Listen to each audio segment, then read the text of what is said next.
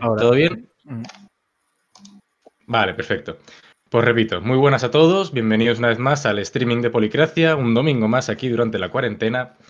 Y eh, lo primero que tengo que decir es las disculpas transmitidas por parte del equipo de Policracia y bueno, pues me ha insistido Lorena en que lo diga.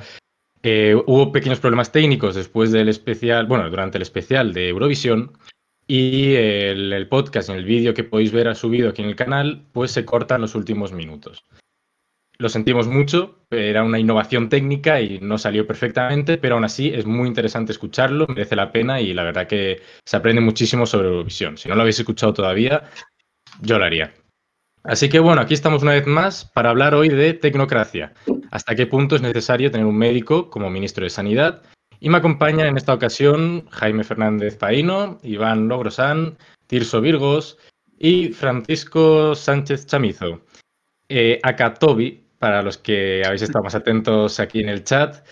Eh, esta semana, precisamente, Francisco, bueno, publicaste un artículo en Policracia, eh, un médico para mi ministerio, si no me equivoco, muy interesante y que ha tenido repercusión hasta el punto, tengo que decirlo, que lo retuiteó Gaspar Llamazares. Ojo, ¿eh? no es tontería. Así que, bueno, antes que nada, antes de... Médico, por cierto, a mí me llamó la atención que lo retuiteaste, que lo retuiteaste, la verdad. Antes de pasar al tema, como ya sabéis, solemos repasar un poco la actualidad, pero me gustaría que empezáramos con eh, las recomendaciones literarias, seriéfilas, cinematográficas, que tengáis algunos. ¿Alguna sugerencia? Jaime, Fran, como nuevo. Que, inaugure Fran. Yo sí, yo, bueno, no, lo del artículo supongo que después lo comentaremos. Sí, sí. todo el corrido. Si tengo que empezar con, eh, por libro, Michael Sandel, Justicia. Hacemos lo que debemos. Eh, Michael Sandel es un profesor de, filosofía política, eh, republicano, de la corriente republicanista. Y básicamente aquí, aunque no defiende tanto el republicanismo, este, nos lleva por, una enseña cómo, cómo pensar sobre filosofía moral, cómo plantearnos ciertos dilemas que nos encontramos.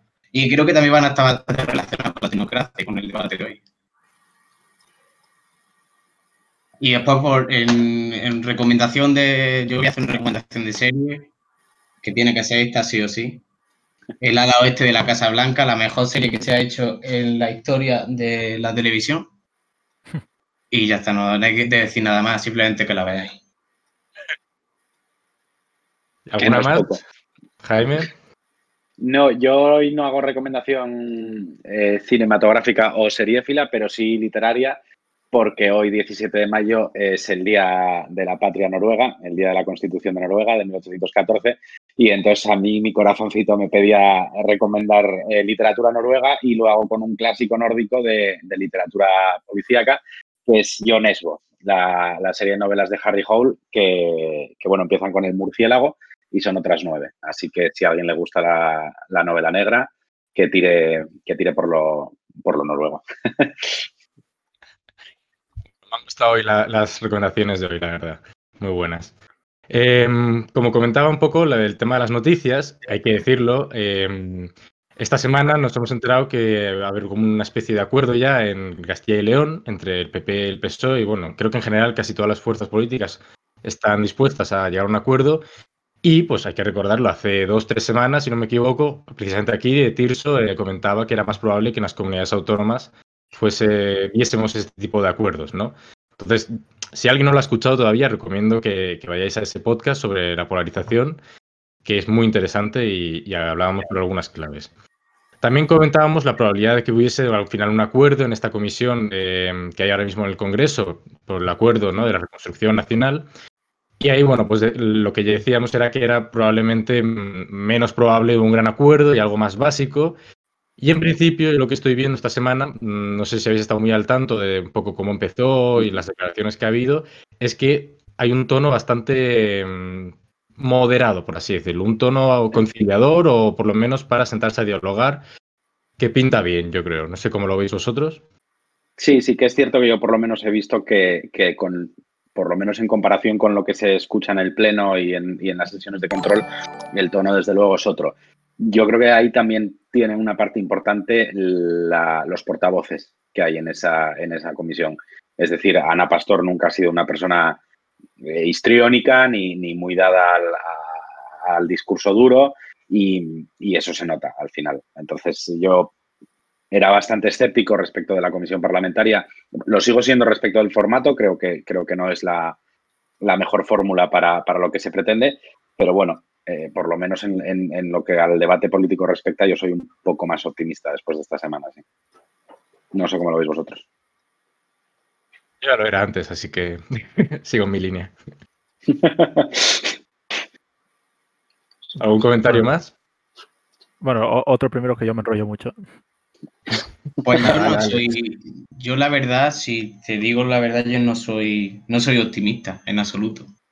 Me parece, mm, ya lo hablaste y mm, la importancia que tienen las personalidades de cada uno eh, en estas comisiones, en, política en general. Y el hecho de que esté Ana Pastor ayuda bastante por su forma de entender cómo hacer la política, pero en esa comisión no está solo Ana Pastor.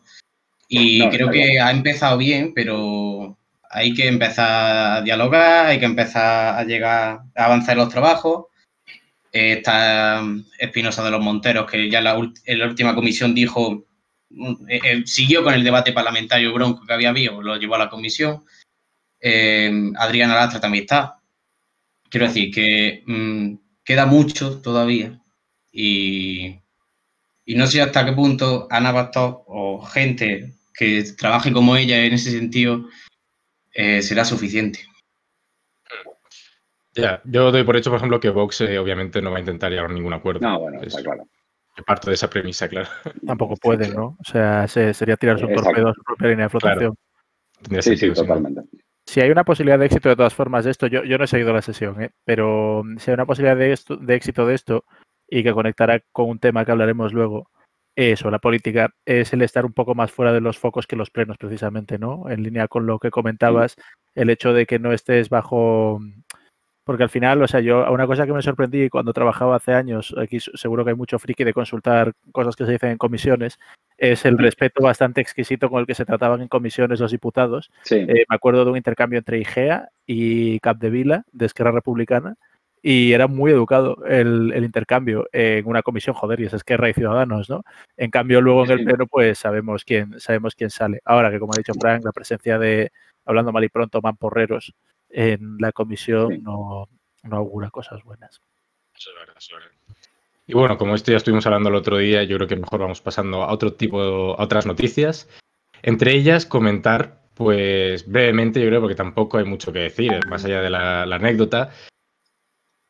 ¿Cuál es vuestra opinión un poco sobre las protestas que hemos visto en algunos barrios aquí de Madrid más eh, pudientes o incluso zonas así de las afueras como creo que en Aravaca o, o Las Rozas, otros así municipios, digamos, más, más pudientes, que hemos visto protestas contra, contra el gobierno, aglomeraciones más o menos.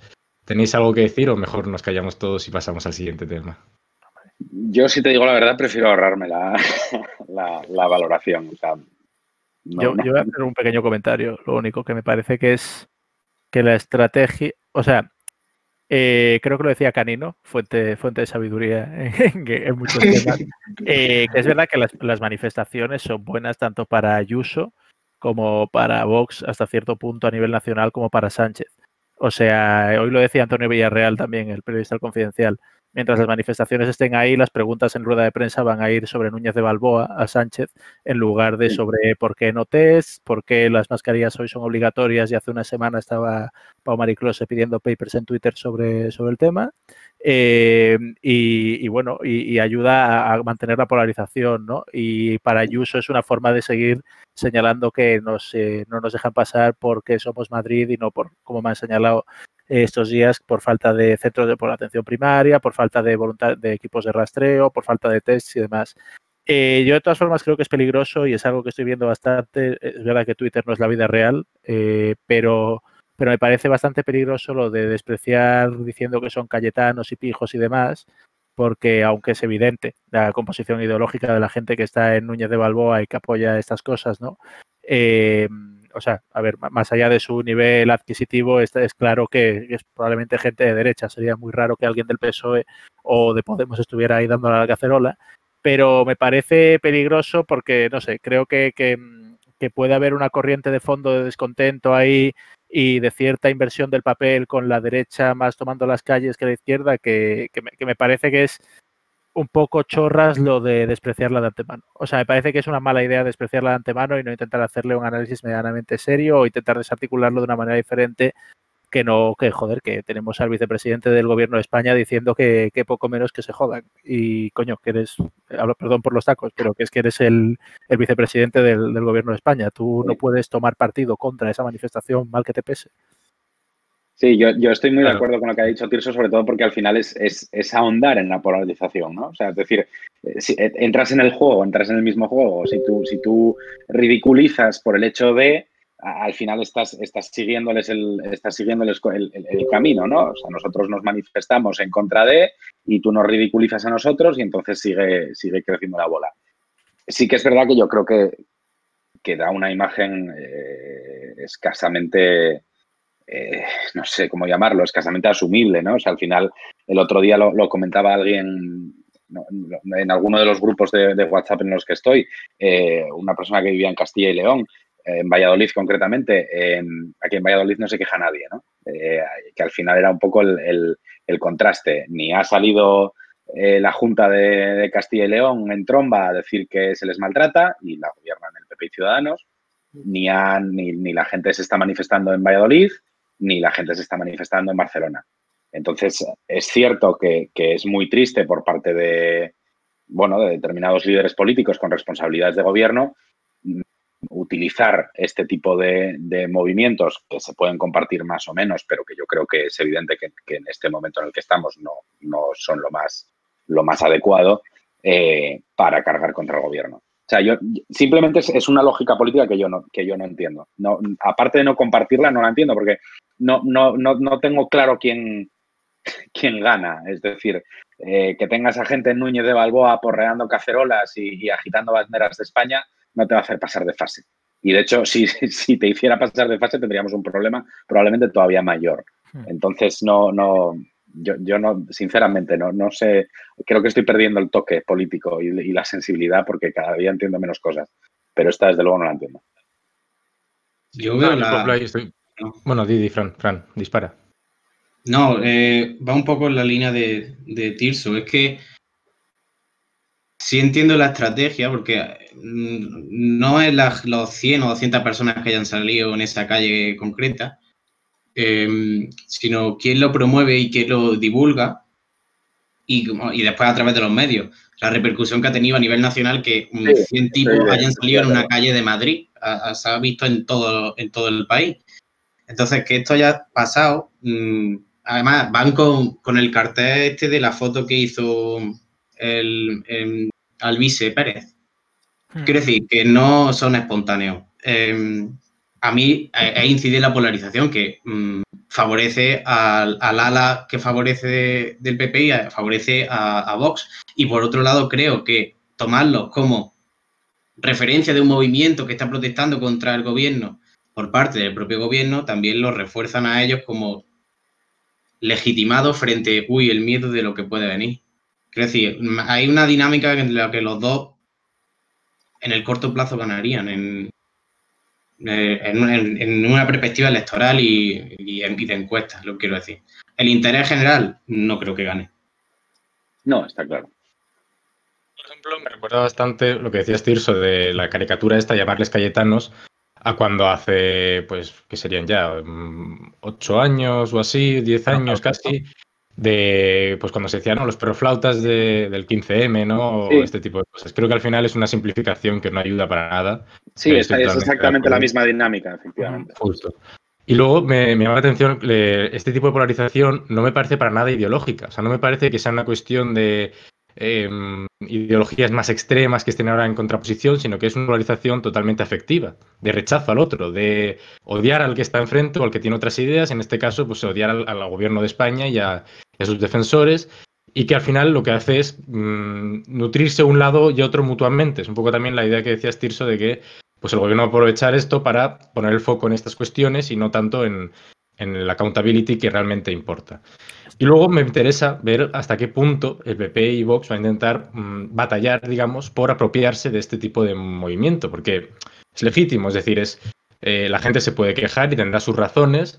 Habrá que indagar ya más sociológicamente mm, cuáles son sus razones, porque no creo que sean las mismas razones que el que tiene que hacer la cola, por ejemplo, en el banco de alimentos. Yo creo que mm. difieren bastante los motivos por los que estos se manifiestan comparado con otros colectivos. Pero eh, no quita eh, razón de ser y que obviamente, pues igual que cuando el 15M, digamos que Podemos apropió un poco de ese relato, creo que en estos momentos la batalla va a estar ahí entre PP y Vox por intentar apropiarse de, de esta historia, ¿no? Yo, eh, bueno, Iván, no sé si quieres decir algo, Jolín, que no la, la verdad es que eh, no estoy especializado en este tema, es política al final del día, yo soy economista, pero aquí hay un, hay un elemento de fondo y es que esto no es nada espontáneo. Y he visto a bastante gente estos últimos días decir, no, esto es un símbolo que hay algo de fondo gestándose. Me parece la misma técnica de astroturfing, en el que simplemente estás simulando una, una, una especie de, ¿cómo decirlo?, de indignación que no existe realmente intentas, eh, se está intentando canalizar algo. Que es cierto que puede haber gente que está, se está sintiendo realmente mal con esta situación y que está teniendo pérdidas económicas y que tendrá motivos justificados para hacerlo. Pero lo de Núñez de Balboa es tremendamente artificial. No, no, puedo verlo como un, como un evento real de indignación. No, no, es una muestra para mí de algún mm. síntoma. Es simplemente otra, otro, digamos, otra maniobra de astroturfing de Vox y, y ya está. ¿no? tan artificial como fueron la manifestación que intentaron hacer online. Ah, y, la de los coches, ¿no? O algo así. Sí, sí. Eh, de todas formas, fíjate que yo pienso que lo, lo, podría capitalizar más el PP por un tema que a mí me parece que está muy infraestudiado, que es la organización, creo que lo comenté porque me repito como un ajo, que es la organización de los partidos políticos. O sea, a mí me parece que el PP tiene una ventaja enorme sobre Vox, que es que Vox solo puede jugar una carta. El Vox solo puede jugar la carta de hemos venido a torpedear el gobierno social comunista y demás. El PP tiene el perfil Almeida o Mañueco, ahora, por ejemplo, y el perfil Ayuso barra Casado. O sea, el PP puede jugar mucho mejor con la carta de, por una parte, somos el partido más grande de la derecha, por otra parte, somos el único partido con experiencia de gobierno. Como veis, también podemos conciliar cuando se concilia, pero cuando hay que plantarle cara a Sánchez, nosotros estamos ahí con los ciudadanos de Núñez de Balboa y mirad cómo se defiende vuestra presidenta. Así que yo creo que incluso si es una iniciativa impulsada por Vox, como, como has dicho, Iván, que, bueno, que sí, puede ser. Eh, curiosamente, por cierto, y pequeña digresión, eh, conozco a, a, a Keipo de Llano, a la que dijeron que era una de las promotoras porque la conocí en un modelo de Naciones Unidas hace tiempo y la tengo en Facebook. Bueno, esto es, es público, creo, o sea que nada. Pero me, me hizo gracia que uno de los comentarios decía, eh, porque había subido un vídeo y uno decía, sí, sí, bien que subas los vídeos, así detectamos quiénes son los vecinos infiltrados que vienen a llamar a la policía y no sé qué, yo, joder. Eh, ahí sí que hay cierta reminiscencia del proceso, ¿eh? tremenda. Pero, pero bueno, eso, que nada, que aunque sea un, un intento de Vox de, de crear algo ruido, eh, a mí me parece que el que más lo puede sacar adelante, o sea, el que más lo puede aprovechar es el PP, precisamente por eso, por esa capacidad tanto organizativa como de tener perfiles que están gobernando, como de ser la alternativa en la derecha. Y las encuestas creo que todas en general dan una subida bastante tocha al, PP, por mucho que haya risis con Casado. Sí. Bueno, pero ya lo ha intentado Ayuso, ya lo está haciendo. Ayuso claro. capitalizar eso literalmente. Ha dicho, o sea, se ha emergido, se ha pronunciado públicamente, a diferencia de Almeida, Mm, no sé, no, no, voy a decir legitimando, pero sí eh, comprendiendo. Sí, el discurso fue mucho más tocho que el de Almeida. Almeida dijo que lo que le parecía mal es que no se respetara la normativa, que la gente tiene derecho, pegó el palito a Podemos, pero fue un discurso más en esa línea institucional, pero Ayuso fue mucho más, sí, mucho más, eh, sí, sí, y más que vendrán. Y a mí me parece que esa es la ventaja del PP. O sea, al final la experiencia, ¿no? En, estas líderes. La duda luego es bueno, simplemente que mi duda es hasta qué punto luego organizativamente eh, está detrás Vox o está detrás el PP, ¿no? Por los organizadores y demás, yo intuyo que es más algo de Vox, pero es verdad que puede ser que públicamente intenten apropiarse y luego incentiven, no sé, eso habrá que ver cómo evoluciona o si realmente sale del barrio de Salamanca, que esa es otra. Dije, sí, habrá, habrá que verlo. No, yo iba a decir una nota sobre lo que sobre lo que comentaba Tirso de la demoscopia. Eh, la demoscopia en, en, crisis como la que atravesamos es, muy peligrosa y es todavía más volátil si cabe que, la, que, ya, que ya en tiempos de normalidad vieja o nueva. Pero, pero sí que es verdad que hay una, una, tendencia clara, o por lo menos lo que, lo que yo he podido estudiar y ver, la tendencia es que de una crisis el gobierno sale o muy reforzado o muy debilitado. No suele haber términos medios. Eh, Bush en el 11S salió reforzado. Bush en el Katrina salió absolutamente por los suelos. Hollande en los atentados de París, por desgracia, vamos, por desgracia, contra todo pronóstico, porque al ser un enemigo externo, etcétera, salió devastado. Em, eh, en fin, es, muy difícil que, que, un gobierno salga de una crisis de estas características con una opinión pública más o menos igual que la que tenía al entrar. Es decir, las crisis tienen o una potenciación, el rally around the flag, que hemos comentado varias veces, o, un, precio político muy alto. Y como no veo un rally around the flag en este momento, mm, es posible que el gobierno demoscópicamente pague, pague por esto. Y eso lo único que me hace pensar es que se va a alargar la legislatura, y no otra cosa. Es que además, si te fijas, aparte del mare magnum, que es una expresión que siempre quise usar económico que es probablemente o sea va a venir una catástrofe económica tocha. Y cumpliendo sueños en policracia. A ver el gobierno va a tener que gestionar eh, una caída. Bueno esto Iván será el que más sepa evidentemente pero se viene hostia gorda y lo que está, hoy están hablando sobre el MEDE, ¿no? O sea, el rescate, pero no rescate, coma rescate. Y a eso le sumamos que lo del efecto del rally around the flag que veíamos, salvo en Italia, yo creo que por norma general el rally around the flag que había, lo que pasa es que había un lag, o sea, no, se había contabilizado aún que nosotros llevábamos más días dentro de la pandemia y que ya se estaban empezando a ver las líneas de división previas. Eh, no ha subido, creo que ya el apoyo a los gobiernos se ha vuelto a estabilizar, salvo caso de gestión genial rollo Alemania, ¿no? Que Merkel sigue por las nubes. O en Italia también, pero también porque fue la primera afectada. Eh, aquí es que sí, lo que hablábamos hace dos, tres semanas, se volvía a las líneas de división originales y yo creo que está pasando en todos los países. Totalmente.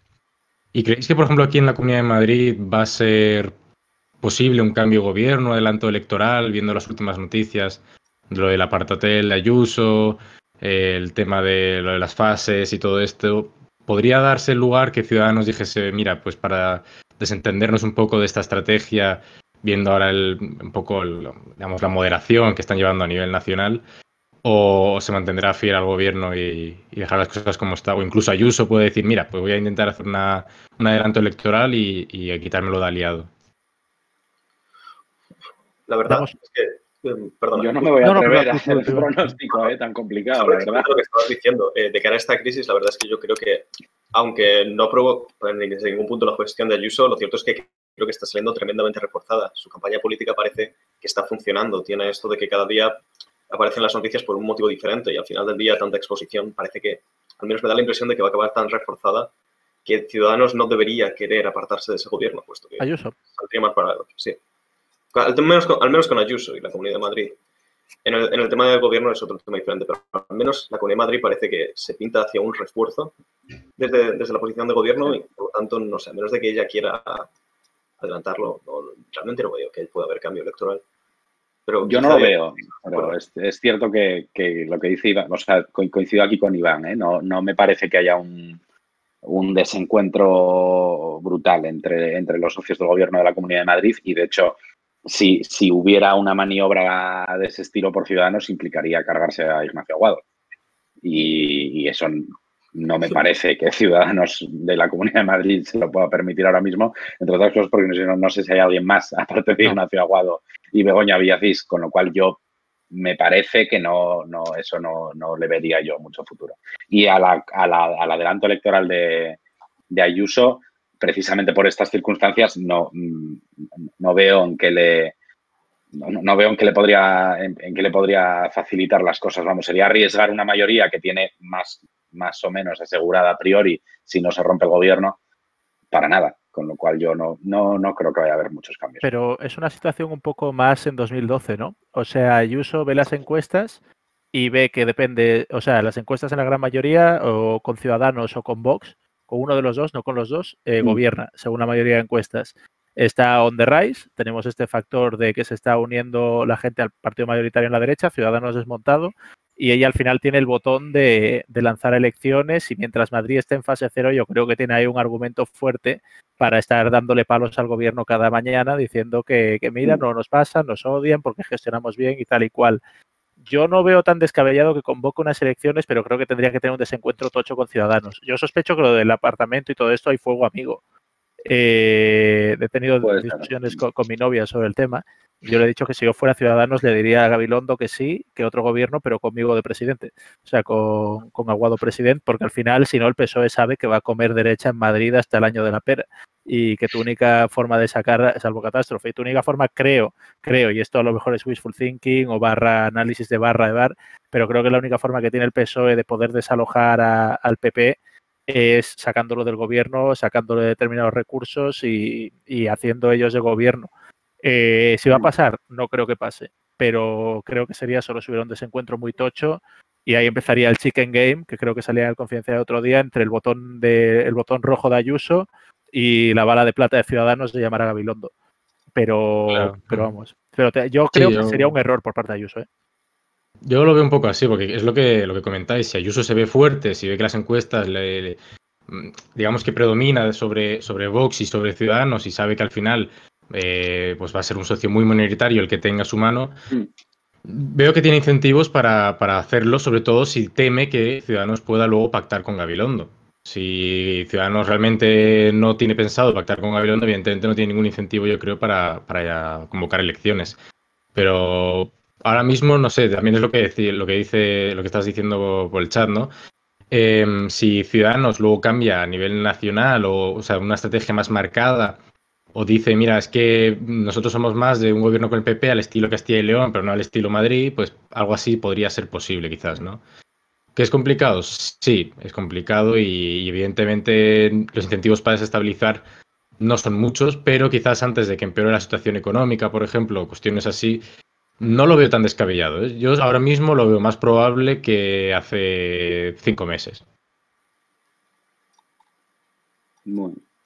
Habrá que ver, habrá que ahora, ver cómo. Ahora mismo solo puedo aportar que, que, que, desde el pasado día 2 de abril, si no me acuerdo mal, creo que es el 2 de abril, ya se pueden convocar elecciones autonómicas en las autonomías de régimen común. Es el dato que os puedo aportar ahora mismo. O sea, ya es jurídicamente posible hacerlo. Así que no me atrevo a pronosticar mucho más. Nada, nada. Pues dejemos un poco la, política ficción y yo creo que ya pasemos al, tema que interesa. La política madrileña, por cierto. Eso, la política de la ficción madrileña. Pero también es que es el sitio en que pasan cosas más interesantes, ¿no? No, no, perdona, ahí estoy completamente de acuerdo. Hay temas autonómicos de los que se habla bien poco y que merecen estudios. Local, tenemos, local tenemos Badalona, pero autonómicos así, ¿cuál ahora? No sé si. Mm, es que no me quiero colar ahora. No, no me quiero colar con el año ahora mismo, pero ¿vosotros tenéis noticia de pactos presupuestarios PP-PSOE?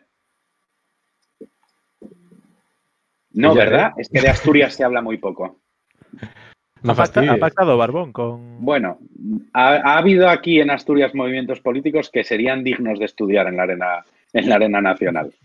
Bueno, en la línea de lo que decía Tirso el otro día en el, podcast de polarización, ¿eh? yo lo remarco cada vez que haga falta. Pero bueno, eso lo dejamos para otro, para otro podcast.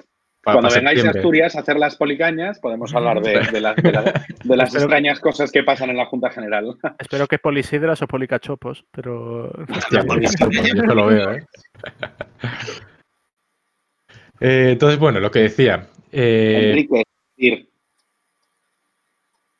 Pero ¿Eh? Nada, nada, era una puñita ah, para Enrique. Eh, eso, pasemos un poco al tema, al tema que interesa. Eh, Toby barra Fran, em, ¿qué te parece si nos resumes un poco así tu artículo para quien no lo haya leído? Que si no lo ha hecho ya, ya está tardando. Vale, pues un poco el point del artículo.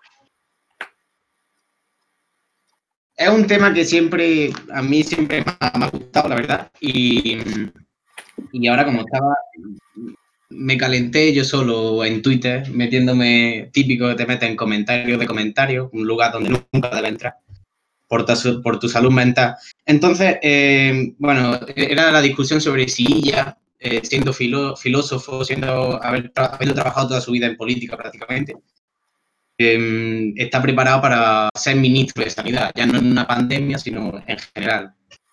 Y la recurrente, recurrente argumento de eh, quién va a hacer lo mejor, un, médico o un filósofo. ¿O quién va a ser mejor ministro de Economía? ¿Un economista o un pintor. Pues era, fue, ese era el, el contexto.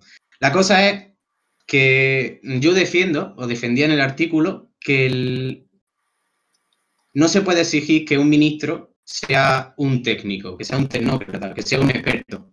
No, no puede ser el requisito para, ocupar el cargo de ministro, no puede ser que sea un técnico. Porque las decisiones que toma un ministro, en este caso el ministro de Sanidad, eh, no son decisiones técnicas, eh, son decisiones de tipo político, en el que los conocimientos técnicos no te van a ayudar. Así un poco. Si quieres explico cómo se llega a esa conclusión un poco. Tarek.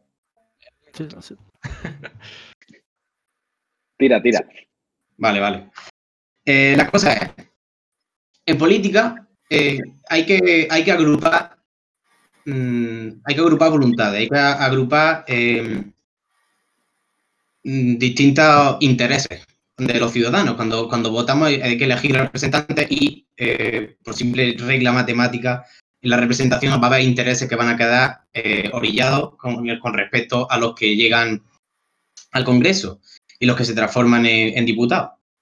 Por esto, mm, el interés general no existe no se puede eh, encontrar en el Congreso el interés general, porque en cualquier momento que haya una decisión el que haya que elegir entre, eh, haya que formar un gobierno que sea de un partido y queden excluidos otros partidos y además queden excluidos los propios ciudadanos, mm, está excluyendo visiones de cómo entender el interés general.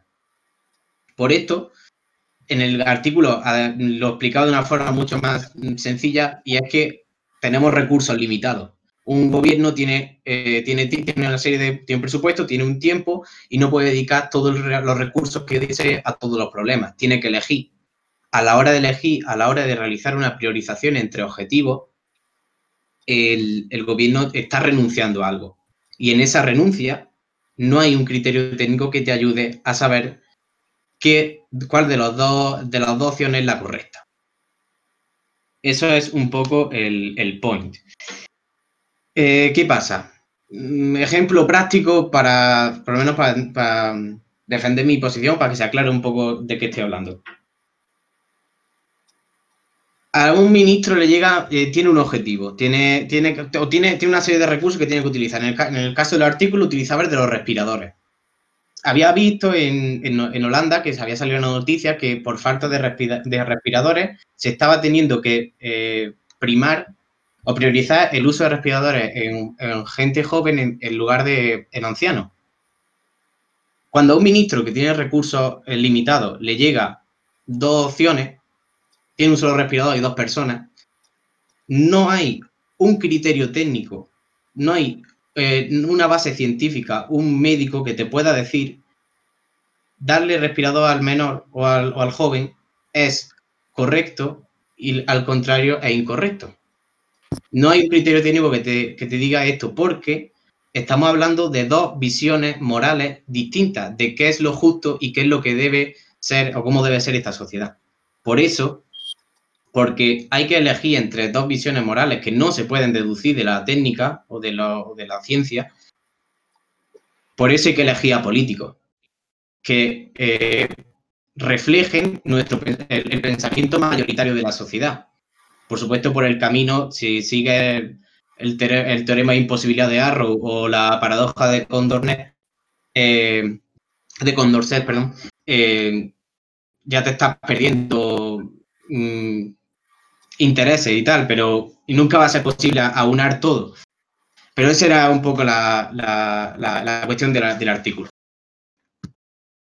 Interesante. A mí la verdad que me gustó bastante el artículo ¿eh? y yo comparto muchas ideas, pero que entiendo que aquí habrá alguna opinión divergente. Iván, por ejemplo. Soy yo. Eh, creo, que voy a ser la única, ¿no? Lo hemos hablado antes, que realmente voy a ser el malo de la película en este podcast, lo cual no me... de noche. Como bien sabes, yo he editado tu artículo y claro, yo mientras lo estaba leyendo había una cosa que tenía en la cabeza y era una, una frase que dijo Rajoy, creo que fue por 2012, de que estaba reivindicando precisamente no tener técnicos en su gobierno, diciendo que un buen político era un buen gestor. Y ya está. Pero luego Rajoy puso a bastante gente que se acusó de ser tecnócrata dentro de su gobierno, ¿no? Tenía a Luis de Guindos, Morenés, Rafael Catalá. Creo que creo, sinceramente, creo sinceramente que esta definición de precisamente un político es un, es un buen gestor, ¿no? Tiene que elegir entre estos dilemas morales.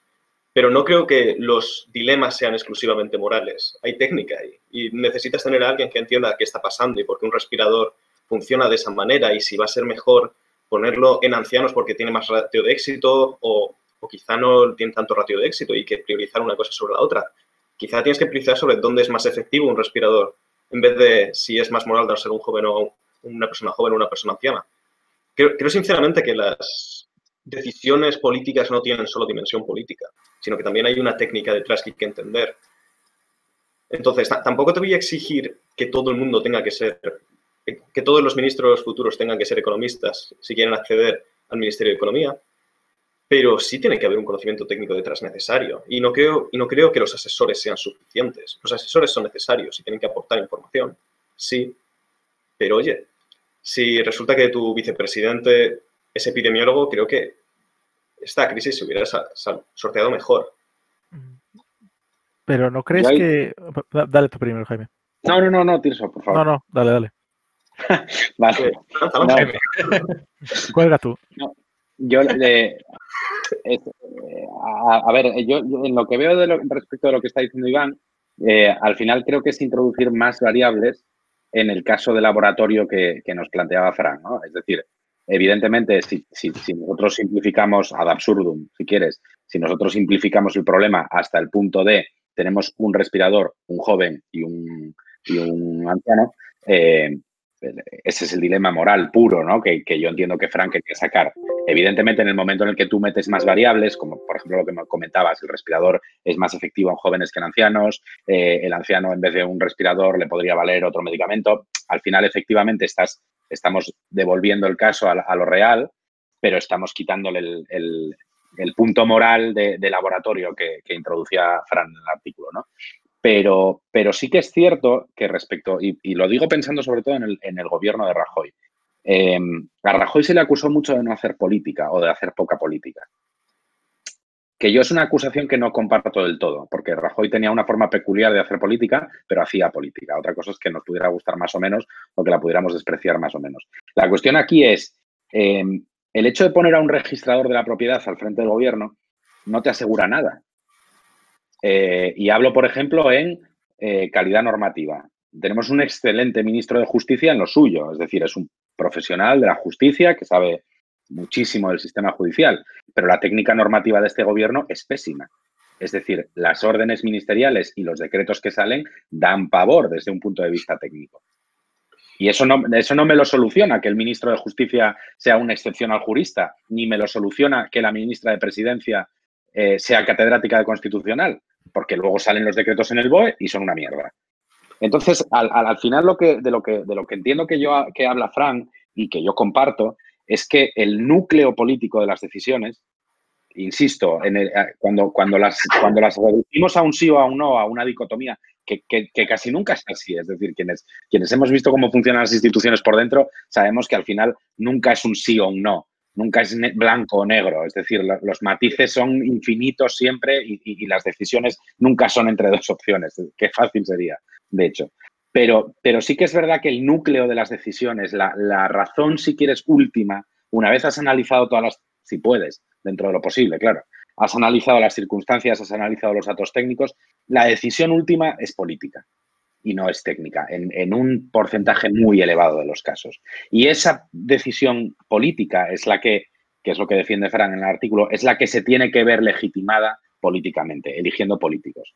Es decir, si yo quisiera, y aquí al final volvemos a, Weber, ¿no? Si yo quisiera que las decisiones fueran siempre impecablemente técnicas, no tendría un gobierno, tendría una administración. Y una administración, desde el punto de vista weberiano, al final es, em, implacable, ¿no? Eh, si, el, argumento técnico llega hasta el final, es, indiscutible. Siempre prevalece uno. Entonces yo creo que sí, sí, que merece la pena defender que en esa cúspide de las decisiones, que en ese momento final de, adoptar una, opción u otra, haya un componente político que se someta a la validación democrática. Yo entiendo que ese por lo menos debería ser eh, entiendo perfectamente lo que dices, pero es que aquí, de forma sutil, también hay, una, hay otra dicotomía de fondo que tampoco es cierta, y es que un técnico no tiene por qué ser mal político. Cierto, sí, sí, eso es eh, totalmente de acuerdo. Sí, eso es Lo necesario también puede ser un buen político, y sinceramente creo que al, al, menos cuando, o sea, España se supone que es un país con, se toma medianamente en serio, en el que hay ciertas decisiones de peso, ¿no? Entonces, asumiría que aparte de buenos políticos, también son buenos técnicos en lo que tengan que obrar. Parece moderadamente lógico, especialmente, especialmente porque... no, más, allá las decisiones políticas, por supuesto, van a ser políticas, van a necesitar un peso político detrás y que estén justificadas y que haya que negociar con otros actores y existe este tema de escasez de recursos, por supuesto. Pero al final, al final del día, incluso si tomas una decisión política que está bien fundamentada políticamente, si no hay una técnica detrás de que estás tomando una decisión correcta, va a tener consecuencias horribles sobre tu Sí, eso es, eso es, No es solo un problema de escasez de recursos políticos, no es solo el tiempo y el, no realmente el dinero, más bien el tiempo, el tiempo político, sino también hay unas decisiones de fondo. Pero, que, debería entender. Pero los criterios... Los existe, hay, hay dicotomías de cuando en cuando, sí, pero siempre hay muchas más variables. Pero los propios criterios que determinan la eficacia barra eficiencia o lo que tú determinas como bueno en una política, ¿no crees que son precisamente políticos? O sea, por ejemplo, una política económica, ¿vale? Hablando desde un punto de vista totalmente cuñadesco, pero política económica, contracíclica o procíclica. O sea, por mucho que haya técnica, me imagino que hay discusiones enfrentadas eh, sobre si en este momento, o sea, con eh, ciudadanos, sin ir más lejos, ¿vale? Cuando hablaba de que había que, que no se podía subir impuestos o no sé qué, o que no se podía gastar en esto, Um, creo que tenía argumentos perfectamente técnicos para justificar que es que si nos pasábamos de déficit, pues como estamos ahora, ¿no? No tenemos eh, margen de maniobra fiscal en caso de una nueva recesión. Pero el PSOE también tenía argumentos sólidos para decir que es que España está detrás en presión fiscal, tenemos que subir impuestos en esto, tenemos que gastar más porque tenemos gente en decisión de pobreza. ¿Eso no crees que esa asignación de prioridades al final es una decisión política y que vas a tener respaldo técnico para ambas? Bueno, Ah, bueno, aparte de eso, también lo que creo es que la técnica muy difícilmente pueda llevar a, un, a una utopía, de simplemente a un, sistema, a un motor perfecto que siempre funcione. La técnica también va a tener limitaciones y también dentro de la técnica va a haber diferentes escuelas de pensamiento y que van a llevar a diferentes óptimos. No, no creo que un tecnócrata tenga una visión homogénea de la realidad a que sea a la misma que tengan el resto de tecnócratas del mundo. Hay que entender que las diferentes escuelas de pensamiento no existen solo en política al igual que existen economistas más expansivistas, también los va a haber más contracíclicos. Y a, partir de ahí realmente es lo que... O sea, la homogeneidad no existe exclusivamente. Eh, es, no es exclusiva de la técnica porque no existe a secas. Y es un dilema que creo que hay que entender. No es solo que haya un problema político de fondo, está en todas partes. O sea, la técnica también tiene que estar ahí en esos problemas. Exigirá más. Frank, ¿querías hablar? No, es, que, sí. es que le estamos una mano, una mano ahí que quiere chocar conmigo. Hay una mano en su cara. No, pero sí, yo, yo, también lo veo así bastante. Es decir, por ejemplo, un técnico te puede decir, mira, tenemos este problema con el déficit. Ahora bien, hay dos opciones, o subir los ingresos o recortar los gastos. La cuestión yo creo que es que el, el político ha de tomar esa decisión, pero ha de tomarla con conocimiento de causa, es decir, cuáles van a ser las consecuencias si subimos los ingresos, cómo hay que hacerlo bien y cuáles son las consecuencias de bajar los gastos y cómo hay que hacerlo bien. Yo creo que hay tampoco la cuestión de si un político está luego también bien asesorado, ¿no? Hasta qué punto las direcciones generales son técnicos o son cargos políticos, los secretarios de Estado, ¿no? cómo se construye la administración pública al final también es fundamental para que el propio ministro esté bien informado, yo creo. Sí, y ahí hay, pues un tema que, perdona, Frank, no, no, sé, dale y ahora ya voy yo con todo. No, iba, a decir, es por reforzar una idea que ahora mismo no estoy seguro de si la, si la había comentado Tirso o Iván, eh, que es la de que tú puedes justificar técnicamente no todo, pero casi todo. Y, ahí vuelvo un poco a, lo de antes, ¿no? Es decir, eh, o sea, no, no, no, no lo quiero decir tan crudo como es, pero pero tú puedes conseguir un informe técnico impecable, mm, no de lo que quieras, pero de un número muy alto de, cosas y de soluciones. Y al final también es, hacerse trampas al solitario, ¿no? Yo solo he visto en, bueno, lo he visto, que es justificarse en lo técnico para asumir una decisión, para no asumir la responsabilidad de una decisión política. Y eso también es peligroso. Es decir, yo eh, decido, es decir, adopto X decisión y me busco el informe técnico que me diga que efectivamente esa es la mejor decisión, que puede ser, que puede ser la, decisión correcta desde un punto de vista, a lo mejor si queremos objetivo.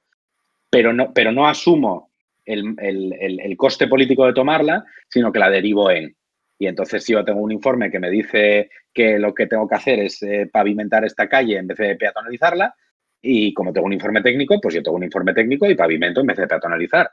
Y a mí no me saca usted de que yo tengo que peatonalizar y no tengo que pavimentar porque tengo un informe técnico. Y al final esa forma de hacer política también es sustraerle al debate, al debate público los, los argumentos. Y es, y es algo que, por desgracia, sospecho que se va a poner de moda a partir más o menos de la semana que viene con los famosos informes de fase o no fase. Es decir, ya, es que usted no me deja pasar de fase porque tiene un informe. Y el, ministro dirá, claro, es que yo tengo un informe y por eso no le dejo pasar de fase. Y entonces al final estaremos en un tiquitaca de yo tengo el informe y usted tiene el otro informe y usted dice que sí, yo digo que no, pero el informe es el mismo. Y es un problema serio, porque al final se, se sustrae con el tema de los informes de las fases, al final es un ejemplo un poco tonto porque los informes son, o sea, son, son, son, obvios casi, ¿no? Pero, pero no eh, eh, se evita muchas veces por parte de determinadas, de determinados políticos con responsabilidad un debate que debería tenerse a base de yo te planto el papel y discute tú contra el papel que yo me voy a hacer mis cosas, ¿no? Es un poco lo que vimos con el gobierno de Rajoy, yo creo. Era el argumento de, no, no, es, lo técnico, hay que recortar aquí y aquí porque es lo que, lo que hay que hacer eh, y no hay cuestión ideológica detrás. Sí. Yo ahora mismo tengo, tengo en la cabeza, y no me acuerdo de cuándo es, pero tengo en la cabeza una intervención de. Me, me, da rabia no acordarme de la sesión exacta, pero tengo en la cabeza una intervención de Rajoy desde la tribuna, reprochándole a Pedro Sánchez: dígame usted en qué informe económico y, la, y, la, y, el argumento contrario, como queriendo decir, la verdad absoluta es la que yo tengo de, mis técnicos. Es que ahora mismo no me acuerdo de qué, de qué debate es, pero dígame usted en qué informe pues económico está que yo estoy, que, lo estoy haciendo mal. ¿Quieres decir algo, eh, ¿O, Fran? Sí, Iván iba a decir algo antes que. No es lo mismo un informe Em, poner por lo bajo a, ningún, a, ninguna organización, pero recientemente he visto, estuve leyendo el informe del ejército sobre el coronavirus y cuesta llamarlo informe. Puede, quizá puede que alguien se base en ello, pero también hay, también hay muchas diferencias. Es, cierto que todo se puede mm. justificar en un informe, pero si eres capaz de justificar todo con un informe, seguramente ese informe no tenga la calidad necesaria como para pasar los estándares. también que o sea, es, cierto que no toda la técnica es homogénea y no te va a llevar a la verdad, pero tampoco, también es cierto que puedes discernir. Sí. Que no es bueno. Eh, por favor, tú. No sé si hemos perdido un poco a Iván, pero espero que No, no, no, solo decía por favor, Toby, que. Ah, ah dale, dale, Fran. La cosa es, se me hace raro que me llame Toby. Eh, la cosa es que. No, no, no, no, no, para nada, si me lo he buscado yo mismo, o sea que. Em, no sé si al final siempre volvemos, todo implícitamente ha habido al punto de eh, al elegir el objetivo. Alguien tiene que elegir el objetivo. Y, y, obviamente, una vez que se elige el objetivo, no va a aparecer el primero que aparezca por la puerta y le va a decir, oye, ¿cómo hago esto? O obviamente no, mm, pero siempre estamos llegando a ese punto, a que elegir el objetivo y elegir el objetivo no, no, es que no puede decidirse por un criterio técnico. De hecho, tú al, inicio de todo has empezado, has dicho que se puede mirar en el caso del anciano y tal, eh, se puede mirar la probabilidad de, de eficacia, la probabilidad de éxito, la cosa es que al, mirar esa probabilidad ya estás estableciendo un criterio que se aleja completamente de lo técnico. En, la película, em, la película de Will Smith, de Yo Robot, eh, al principio de la peli, un robot se tira al agua cuando hay un accidente y tiene que decidir salvar a, a Will Smith o a una niña. Salva a Will Smith porque tiene un porcentaje de probabilidad más alto de sobrevivir. Ahí, en esa decisión, hay un componente moral en el que, eh, se, está escapando algo a la hora de simplemente hacer un cálculo de probabilidad. No estoy diciendo que hubiera elegir a una u otra, simplemente que la decisión es difícil y, se excede a lo técnico.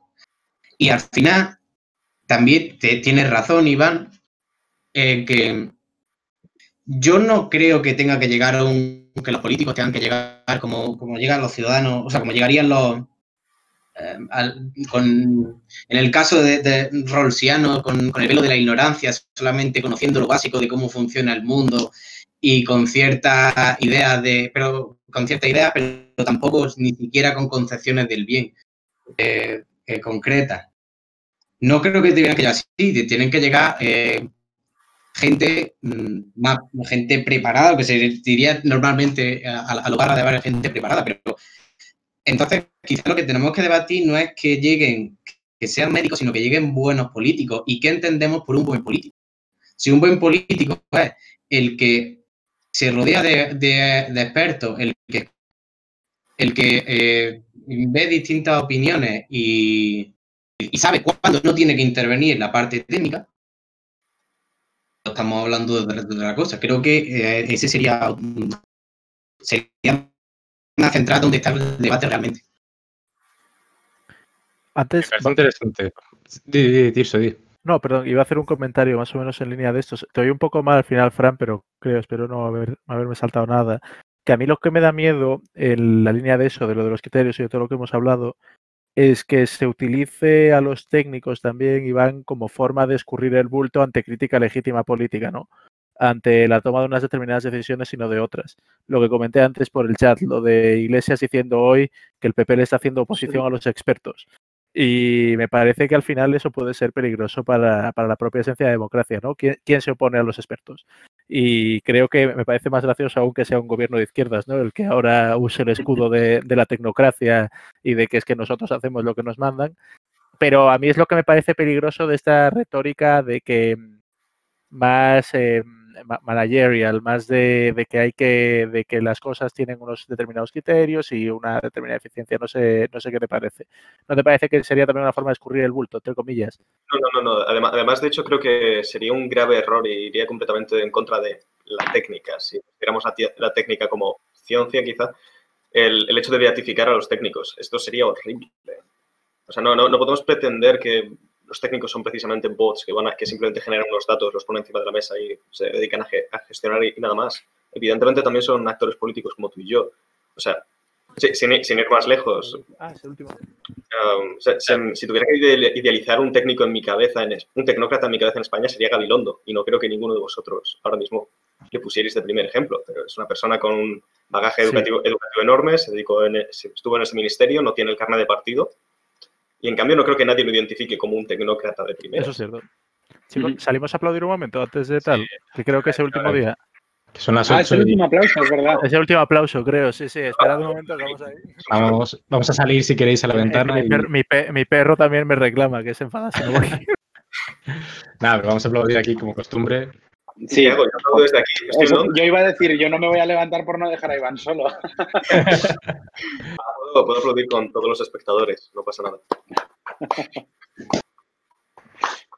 Sí, yo había visto que por ahí comentaban que este querían que fuese el aplauso más fuerte, ¿no? Para los sanitarios, como es el último o algo así. Yo no sé por quién es, pero estoy oyendo mucho aplauso, así que.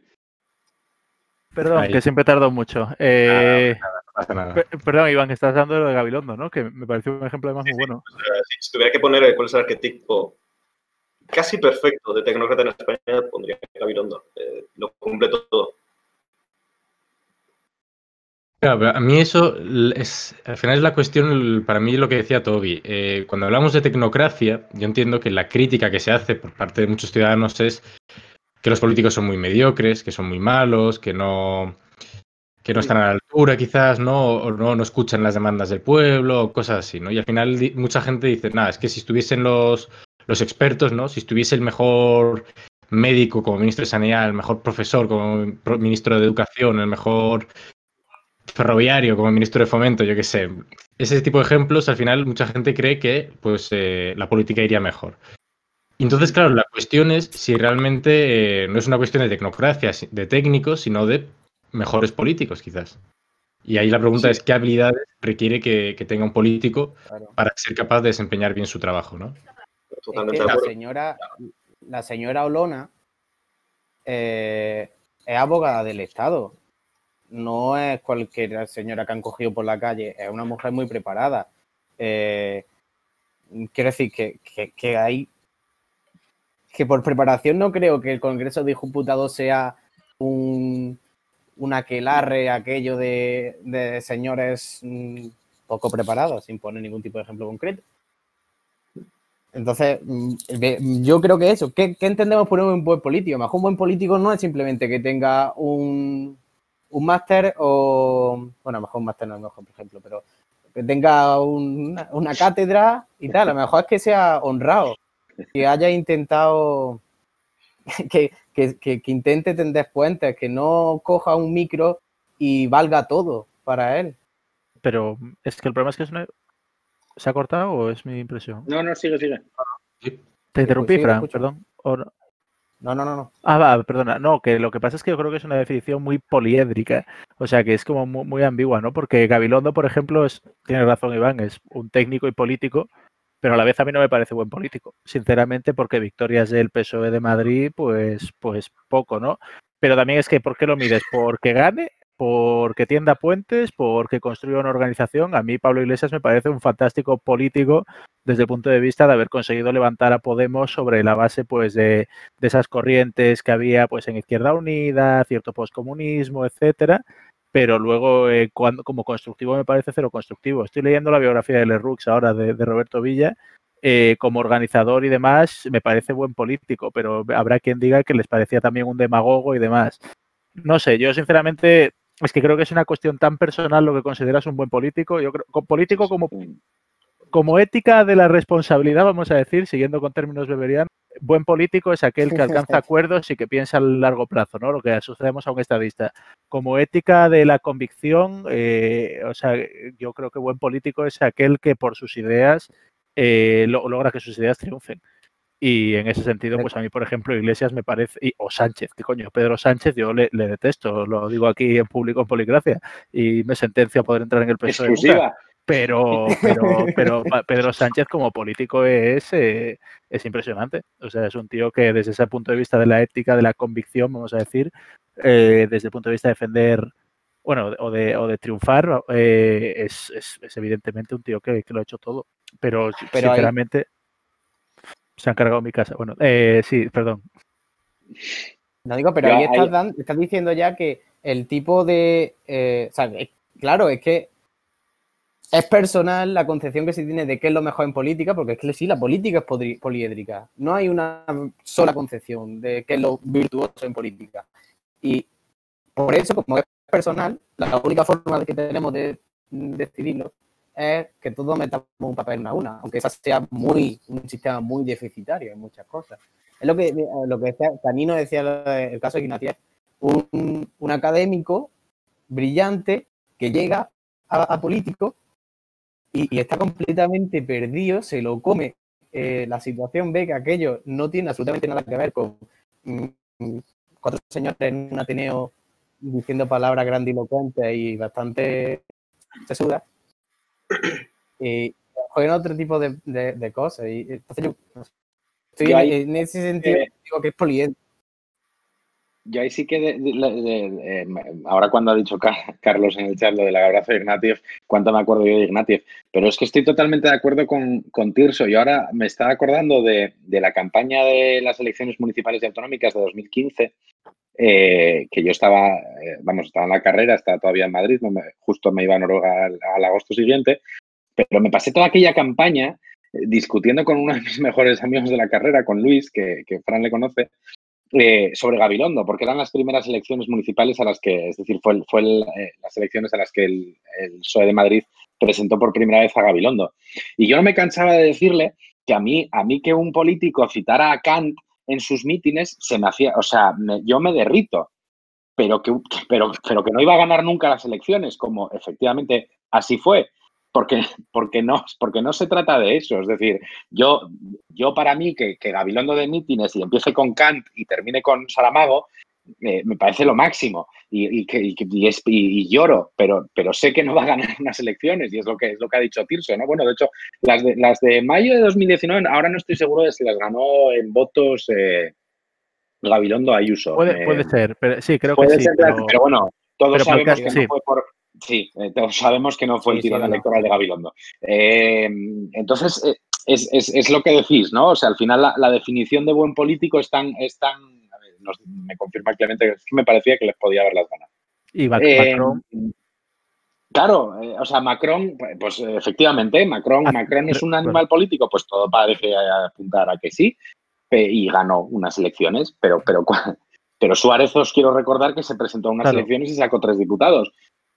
Al final, eh, Macron hace referencias intelectuales, pero no es la base de por qué lo consideras un buen político. No creo que nadie piense que Macron es buen político porque es un tío que ha leído mucho, sino porque, joder, levanta en Marx. Y... A ver, yo creo que no podemos basarnos en cuánto nos gusta o nos disgusta un político para decir si es bueno o malo, ¿no? Es decir, creo que podríamos sentar mm, o explicar ciertas cualidades que debe tener un político, obviamente, por ejemplo, comunicar, tener cierta empatía, tejer coaliciones, eh, ser capaz de negociar. Yo creo que son cualidades que podríamos decir que son necesarias para, distinguir a un buen político. Yo estoy pensando muchas veces en Pedro Duque, un técnico muy cualificado, podemos decir, pero que le cuesta comunicar algunas veces sus ideas o, lo que tiene pensado hacer, las políticas que, que, quiere llevar a cabo, ¿no?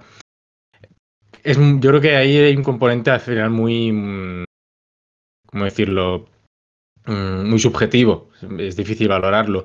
También hay que, yo creo, distinguir la, clásica distinción de Maquiavelo entre zorros y erizos. Hay políticos igual más combativos, políticos más mm, negociadores o consensuales, ¿no? Y depende del momento, a veces es mejor uno u otro, pero claro, desde un punto de vista subjetivo, depende de qué ideas tengas. ¿No es de Berlín? Berli, puede ser. si no, o... A mí me suena Maquiavelo.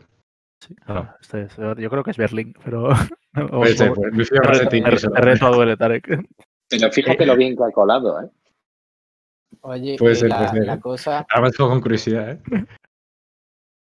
Sobre, por, yo por terminar mi parte, por lo menos de parte de buen político.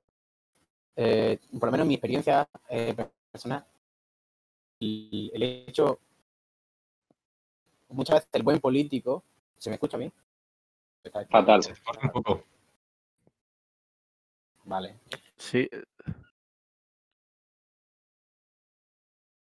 O sea, ahora nada de nada. A ver. Habla, habla otro y ahora volver a la vida. Yo iba a hacer un comentario, iba a criticar el PSOE de nuevo. Me he tirado ahí un triple. Ah, vamos, más un punto. que, has estado atento, se premia. Que, en Policracia estamos, tenemos peer, review en directo. Que, que, iba a decir, eh, no, joder, se me ha ido. Ah, que bueno, iba a criticar al PSOE de nuevo y al gobierno en este caso. Eh, lo que quería decir es que también con esto de los políticos y demás, y al hilo de lo que mencionaba Lorena sobre, sobre el sesgo socioeconómico a la hora de considerar a alguien buen político, fue muy gracioso en la conformación de gobierno como a la par se defendía que Adriana Lastra era una maravillosa portavoz, a pesar de no tener estudios, mientras que Manuel Castells y Pedro Duque eran maravillosos ministros porque uno era astronauta y el otro era catedrático con un montón de publicaciones. Y son dos cosas que no se pueden sostener a la vez. A mí personalmente me parece que el valorar los estudios o la extracción social de una persona como mérito a la hora de juzgarlo es una, es una tontería como un piano, tanto por arriba como por abajo. O sea, lo que hablabais de Ignatieff me recuerda a esto. Castells personalmente lleva varias cagadas en las últimas semanas, ¿no? Con lo de los estudiantes que se van a casa, la gente que copia muy bien y tal. Y el tío, joder, tiene un montonazo de, eh, o sea, sí, un montón de publicaciones, académico español más citado, pero es que eso no te asegura absolutamente nada para ser un buen político. Pues que Castells es un buen ejemplo, yo creo. Comunicativamente desea bastante. Mm. Mm. Oh.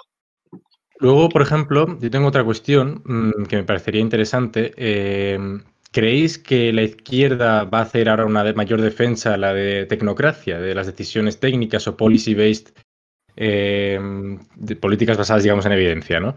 Porque yo lo estaba pensando y digo, pues no lo vería tan descabellado. Es decir, que una izquierda ahora defendiese, por ejemplo, un, o aceptar un mayor control de los presupuestos a, como forma para controlar los recortes, posibles recortes que pueda haber, argumentando los recortes que había en sanidad o algo así, y a cambio, bueno, pues se controle también los, los excesos de gasto o las reformas tributarias o alguna forma de este estilo, o incluso con las políticas, eh, pensando en el ingreso mínimo vital, que hay bastante evidencia, yo creo, de que las transferencias de renta bien hechas pueden ser bastante útiles para reducir la pobreza. O sea, ¿pensáis entonces en ese sentido que la izquierda igual podría hacer una defensa de, organismos más técnicos, de una tecnocracia en ese sentido?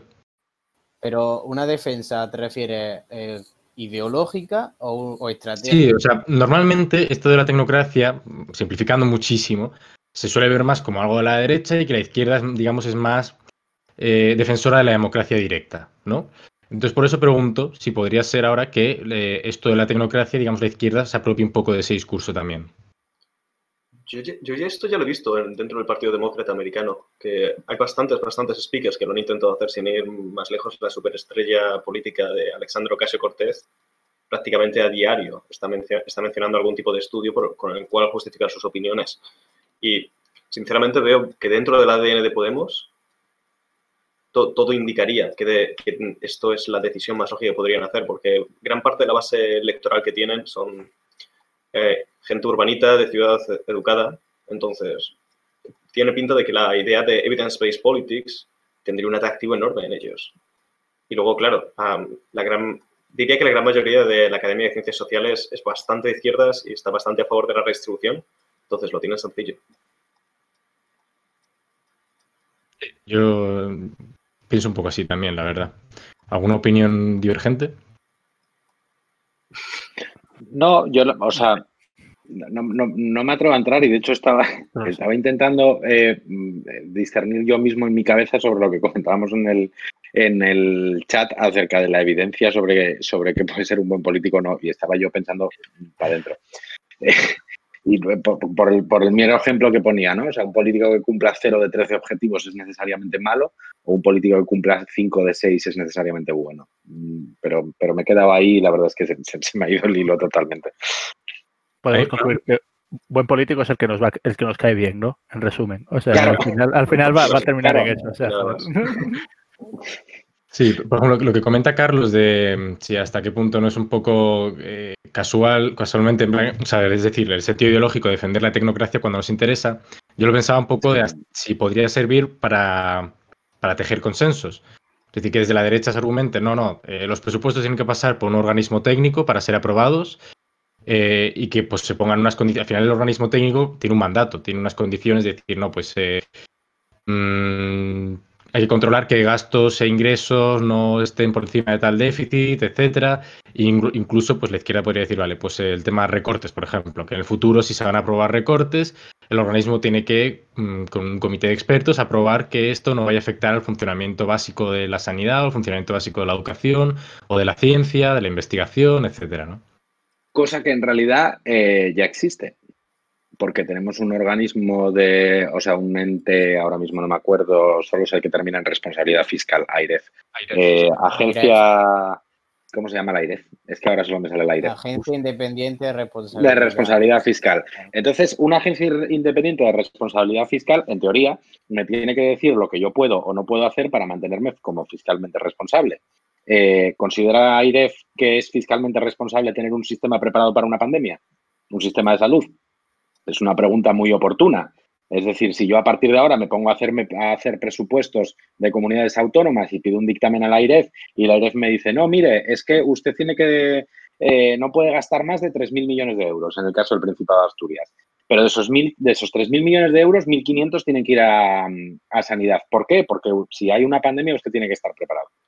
Esas son preguntas que efectivamente eh, son técnicas, es decir, usted está preparado o no, tiene que gastar más o menos, em, pero, pero no se hacen. Y, eso no ha interesado. Es decir, en el, en el planteamiento político de creación del aire no hubo un vamos a hacernos fiscalmente responsables, pero no solo a efectos contables, sino también a efectos de que el estado de bienestar funcione. Porque eso también es Quiero decir, si tú asumes que el estado del bienestar tiene que funcionar de una determinada manera y cubrir estos servicios esenciales, la responsabilidad fiscal también implica que tenga los recursos necesarios y que no los tengan otras cosas. Y sin embargo, eso es un enfoque que obviamente la IREF no tiene. Por ejemplo, si todo recae en técnicos que son funcionarios y, por ejemplo, hubiese que recortar sueldos o congelar sueldos de funcionarios o la posibilidad de despedirles o cosas así, evidentemente van a tener intereses. Y eso también va a jugar un papel. Al final, un técnico exento de algo, que ya está presente en nuestro mercado laboral, ¿no? Ya hay un sesgo insider bastante fuerte, pues más por lo refuerzas. Chicos, y. Eh, Hola, ¿se escucha? Sí, sí, sí, sí, Genial. Eh, el caso, para comentaros, ¿qué os parece? El, es como un ejemplo muy, muy paradigmático que tú y yo lo comentamos, Iván.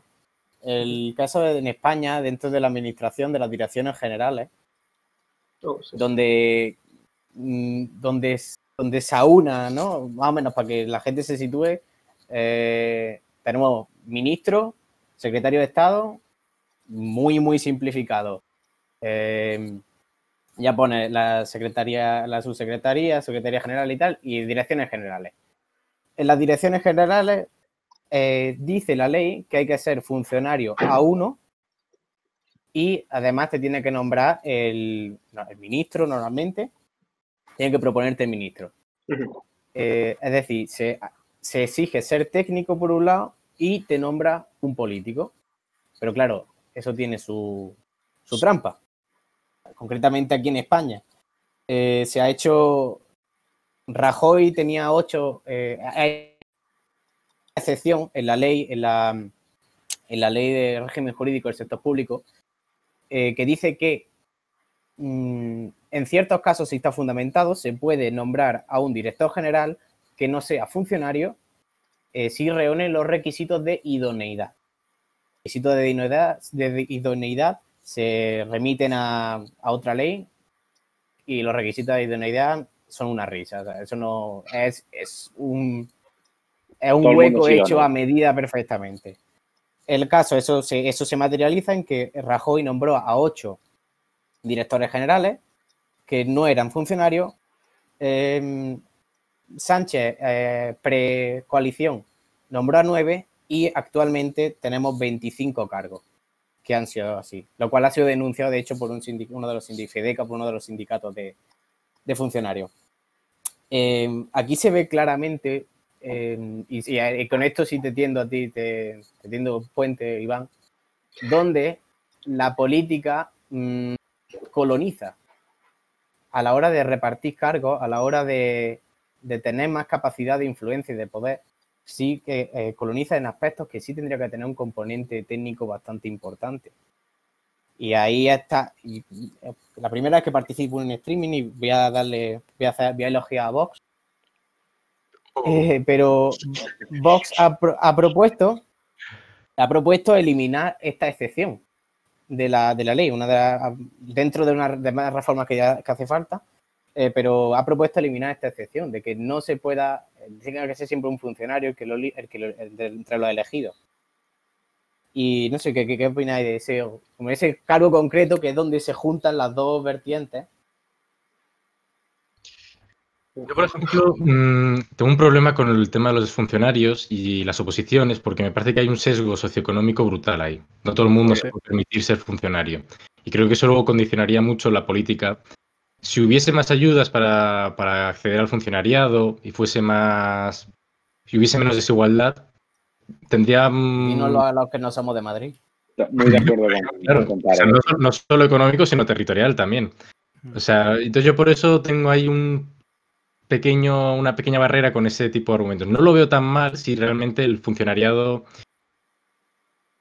fuese más equivalente. De todas formas, por ejemplo, si no me equivoco, en los, los países nórdicos y, liberales, vamos a decir así como anglosajones, suele haber bastantes barreras para que el funcionariado acceda a la política, si no me equivoco. ¿eh? No, lo he visto muy al detalle, pero un poco por encima. Creo que intentan controlar esto. De hecho, eh, eh, respecto a lo que están comentando también por el chat, yo, yo tengo mis sentimientos encontrados con respecto al caso concreto de las direcciones generales. Eh, es, difícil que un, y, esto viene a, colación de lo que decía, de lo que decía Frank, es muy difícil que un político vea entorpecidas, entorpecidas entre muchas comillas, ¿no?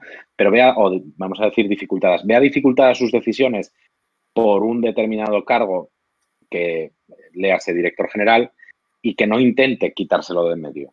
Es decir, eh, mm, el típico director general que lleva la contraria durante la primera, si, alguien, ha visto eh, la serie de la BBC mm, eh, Yes Minister, sabe, entiende lo que hablo.